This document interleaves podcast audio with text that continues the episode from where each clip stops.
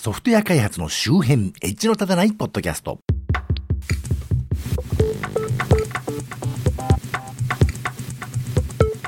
どうも、コンピューターで楽しいことをしたい人、そして、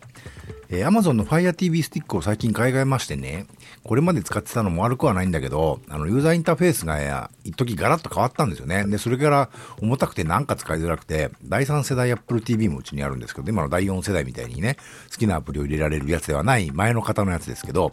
それでも Netflix とか Amazon プライムビデオとか見れるんで、なんだかんだこっちの方が使い勝手いいじゃんと思って、なんだかんだ第3世代 Apple TV ばっかり使ってたんですけど、前回言ったようにね、あの、うちの長男用にエコードットを買った時に、抱き合わせで5000 1000円以上の買い物をすると、エコードット安くなるよってキャンペーン中だったんで、Fire TV スティックの新しいのも買ったんですよ。で、うちはテレビが 4K じゃないんで 4K 対応じゃないやつですけど、で、機能的には大して変わらないんでね、今までのと。で、もったいないかなとも思ったんですけど、そしたらね、全然動作速度が違って、超快適で、これならもっと早く買い替えればよかったと思った町田です。その後 4K 対応のね、あの新型が出ましたけど、まあうちのテレビは 4K じゃないんで別にいいやと思ってるんですけどね。で、それから12月に Fire TV もやっと日本で Alexa 対応が発表されたんで、楽しみにしてたりします。というわけで、最先端とは言い難い地方在住の私が、独断と偏見でちょっと気になったテク関係を中心としたネット上の話題を取り刀で紹介するコーナーです。えー、今回は主に2018年9月の話題です。9月4日の話題。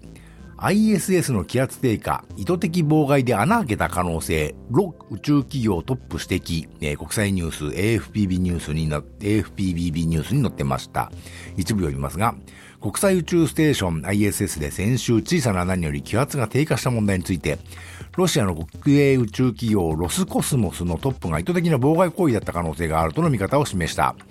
えー、ロスコスモスのドミトリー・ロゴージン氏によると、ISS に接続されたロシアの宇宙船ソユーズで、先月30日に発見された穴はドリルによるもので、えー、地上もしくは宇宙空間で意図的に開けられた可能性があるというということでね。これがもし地上で開けられたものだとしたら、宇宙に打ち上げられる前に加工されてたってことになるわけですからね。まあそうじゃないにしても宇宙空間で誰か ISS でね、誰かが穴を開けたということになると、えー、まあ関係したところとかね、製造した企業の信頼性の問題とというか、そもそも宇宙開発にいろんなある人がね、プロジェクトに参加してたっていうことになりかねないわけで、一体どのレベルで行われていたものなのかね、場合によっては国際的な陰謀論にも発展しかねない、野獣馬には面白すぎる話題ですよね。次の話題。9月10日、ブラウザの閲覧履歴を密かに中国に送信、不正アプリが Mac App Store から削除、IT メディアエンタープライズに載ってました。えー、一部読みますが、米アップルの Mac 向け公式ストア Mac App Store で提供されていたアドウェア対策の人気アプリがユーザーのブラウザ履歴を密かに中国に送信していたと伝えられたことを受け、同ストアから削除された。一部、えー、省略しまして、問題になったのはブラウザをアドウェアから守ると謳ったアプリ、 Adware Doctor、米国のアップ、 Mac App Store では4.99ドルで販売され、有料アプリランキングで4位に位置する人気アプリだったという。続けて次の話題。9月11日、トレンドマイクロのアプリも App Store から削除。ブラウザ履歴抽出の指摘受け、IT メディアエンタープライズに載ってました。これも一部読みますが、ユーザーのブラウブラウザ履歴を密かに中国に送信していたとされる Mac 向けアプリが Apple の公式アプリストアから削除された問題に関連して、メディア各社は9月10日、トレンドマイクロのアプリも同様の問題が発覚し、App Store から削除されたと伝えたということで、まあトレンドマイクロの方はもしかしたらね、同じアプリの応印版だったのかもしれませんけど、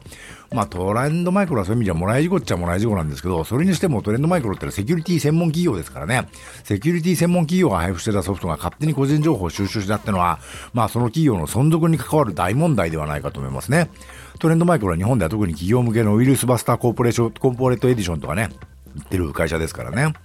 トレンドマイクロについては未確認情報として、あの、いわゆるセキュリティ専門家の高木博光さんっていう方がね、あの、以前この番組でも話題にしたコインハイブ騒動について、警察に入れ知恵してたのがトレンドマイクロなんじゃないかっていうことをツイッターで訴えてたりしまして、まあ、この方は、まあ、ぶっちゃけ感情的に突っ走る傾向があるので、どこまで本当の話か知りませんけど、ちょっと大きくね、トレンドマイクロ社の信頼が揺らぐ事態になっているようではありますね。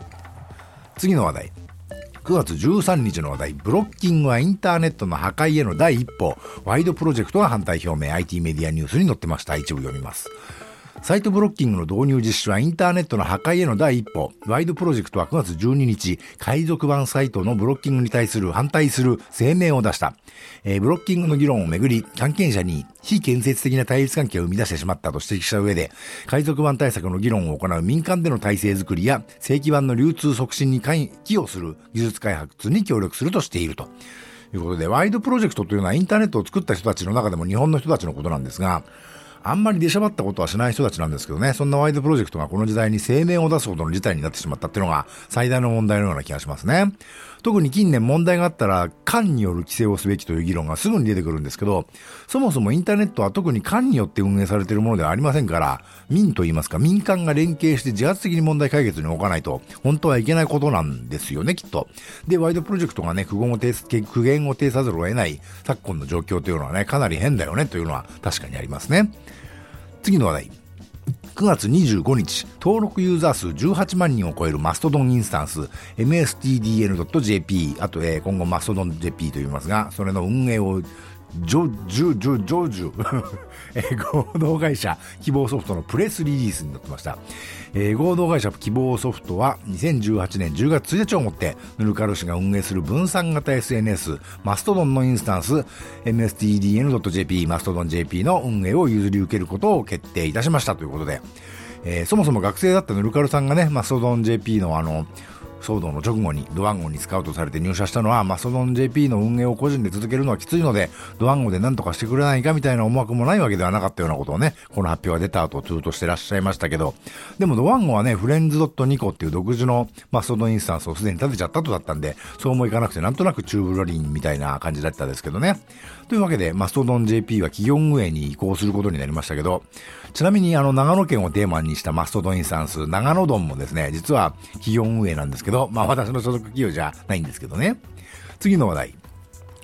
9月29日のニュース、Facebook 5000万人の情報が流出か、脆弱性疲れアクセストークン流出 IT メディアニュースに載ってました。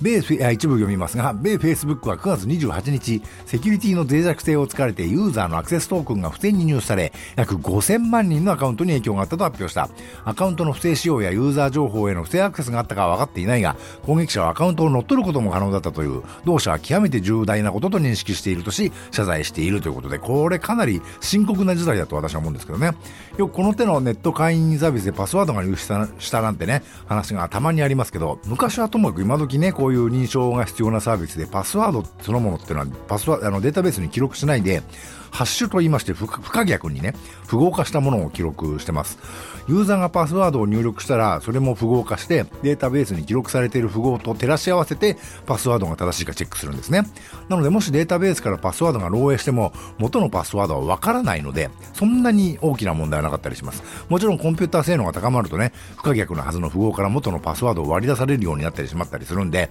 その符号化パスワードっていうのはね、長い年月の中でその符号化方法が、えー、方式が変わったりしたりしてるんですけど、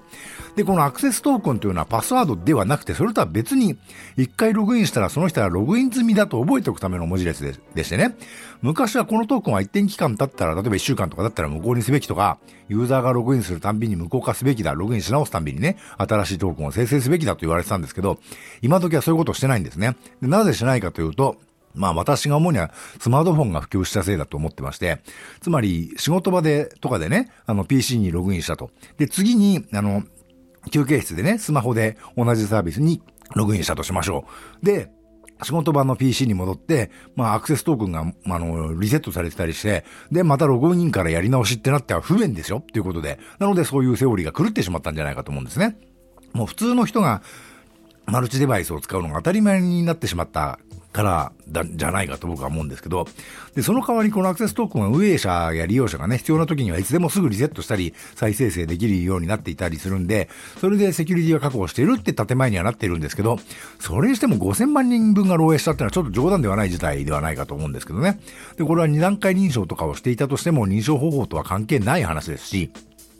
そういう大事な認証情報が5000人分も、5000人じゃない、5000万人分も漏洩してしまったということは、5000万人分の大事な情報、例えば携帯電話番号とかクレジットカード番号みたいなものは大丈夫なのっていうことについてね、これらパスワードと違って不可逆な符号として保存してては意味のないものですからね、暗号化されてない状態かもしくは暗号化されているとしても、複合できる状態で、あの、元に戻せる状態で保存されていなきゃ意味がないものですからね、そうなっているものなので、そういうものが大丈夫だという保証はないということをね、示しているわけです。っていうか、Facebook はこの騒動の前後にね、これに匹敵するような騒動が次々と、えー、短いほんの数日の間に起こってまして、なんだこれは誰かが Facebook を貶めるために一斉にネガティブ情報をリークしてんのかっていうぐらいの騒動になってます。まあ陰謀論みたいでね、な、なんだかっていう話はありますけど。で、まあそれはちょっと改めて気が向いたら近いうちに取り上げるかもしれません。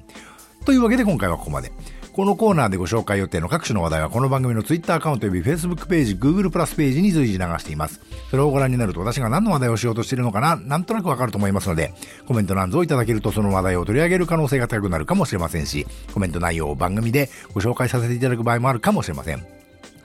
今回紹介した各話題はこの番組のショーノートからリンクを貼っておきますので、この番組の配信サイトまたは、現在お聞きのポッドキャストアプリの画面からご参照ください。番組ツイッターアカウント及び Facebook ページ、Google プラスページはこの番組の配信サイトをご参照ください。ではまた。